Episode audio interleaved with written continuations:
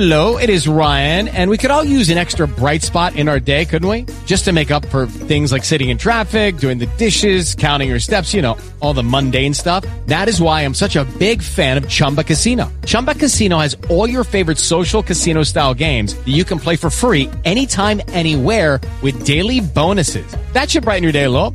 Actually, a lot. So sign up now at chumbacasino.com. That's chumbacasino.com. No purchase necessary. VGW Group. Void were prohibited by law. See terms and conditions. 18 plus. With the Lucky Land slots, you can get lucky just about anywhere. This is your captain speaking. Uh, we've got clear runway and the weather's fine, but we're just going to circle up here a while and uh, get lucky. No, no, nothing like that. It's just these cash prizes add up quick. So I suggest you sit back, keep your tray table upright, and start getting lucky. Play for free at LuckyLandSlots.com. Are you feeling lucky? No purchase necessary. Void where prohibited by law. 18 plus terms and conditions apply. See website for details. Óigame, ¿usted leyó la entrevista de la esposa del candidato Petro en Bocas?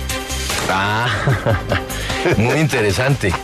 Sí. Pero qué personalidad la de esa Ajá, mujer. muy Alberto, interesante. ¿usted la leyó? Sí, señor. Es otra, otra ¿Qué cara de señor, Petro. qué señora tan frentera. No, y tan original. Sí. Y me queda claro que ella es la que maneja el control, de la, control remoto de la televisión en la casa, ¿no? Sí, por unos días. No, no, no, no, es claro No, que yo creo que ella, ella es la que manda allá. tiene mucha influencia en esa casa. Lo distinta que es a Gustavo Petro, ¿no?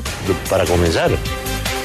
Lo cual es usual en las parejas, que haya personalidades pues Claro. diversas. Pero ella reconoce que ella la, era como la hippie de la casa y que por eso termina entonces acercándose a Gustavo Petro eh, a pesar eh, de Pero ya cierto entiendo- rechazo en la casa. Pero ya entiendo, Alberto, el acercamiento de Petro a Dios. Viene por ella, ¿no? Mucho, muy claro. Clarísimo es ella. Una mujer de mucha fe, Muy de muchas noticia. convicciones, conservadora. Nos, nos cuenta ahí pues detalles anecdóticos de su vida. Sí, sí, sí. Y pero hay un pedazo que me llamó mucho la atención. De todas las novelas que se inventan las redes sociales. Entonces, eh, le recuerdan un episodio en donde ella aparentemente en un ataque de celos le había pegado al candidato. Y resulta que dice que ya no estaba en Colombia, ¿no? Dice, dice, mire, todo eso es una novela. Sí, que ya está en Yo Estados estaba en Unidos. Estados Unidos, el señor se cayó. Correcto. Pero esas noticias se van alimentando ahí. Ah, bueno, cuando habla de los celos, ¿no?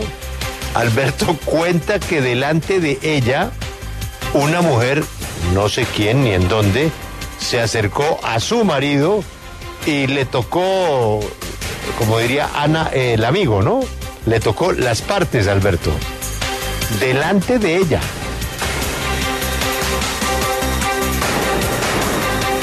Abuso, indiscutible. No, como ella significando que a ella ya esos temas le ruedan, o sea que eso ya No, digo, lo, pero lo maneja, pues. eh, sí, pero es que no está bien que eso suceda. Pero muy interesante conocer y qué bueno que Boca nos deja ver quién está detrás del candidato. No me queda ninguna duda, es ella. Claro. Y notifica a la opinión pública sobre el tema, Alberto, de la estatización y de la expropiación y de la intervención y de la nacionalización. Dice, nada de eso va a pasar con Petro. Bueno, pues así se va conociendo un perfil diferente de esta mujer muy interesante. Qué buena entrevista, ¿no? Muy buena, pero es que La entrada es perfecta, ¿no? mujer La al entrada con coser. la descripción. Y es, y es la muy ágil, descripción. además, porque las respuestas son muy breves, no son, de pre- no son Y- respuestas largas, eternas. Y ¿no? lo del pelo, siempre me decían peínese, hágase el blower, saque la cartera. O sea, no, sáquese las manos del bolsillo, lo que nos decían nosotros, Alberto. Y que ella nunca hacía Todavía nos dicen. caso. No, nunca hacía caso. Y ahora reconoce, pues sí, hoy sí ando con cartera y con blower. Ahora, el tema de, de Dios, ella lo menciona y habla de, de su, de su relación con, con Dios, pero, pero de todas formas, sí le, manda un viajado a la religión católica, ¿no? Ella sí dice que la religión católica la dejó, soltó. Pero no, pero es que Juan Pablo, el tema de Dios en esta campaña es una sola palabra. Aborto.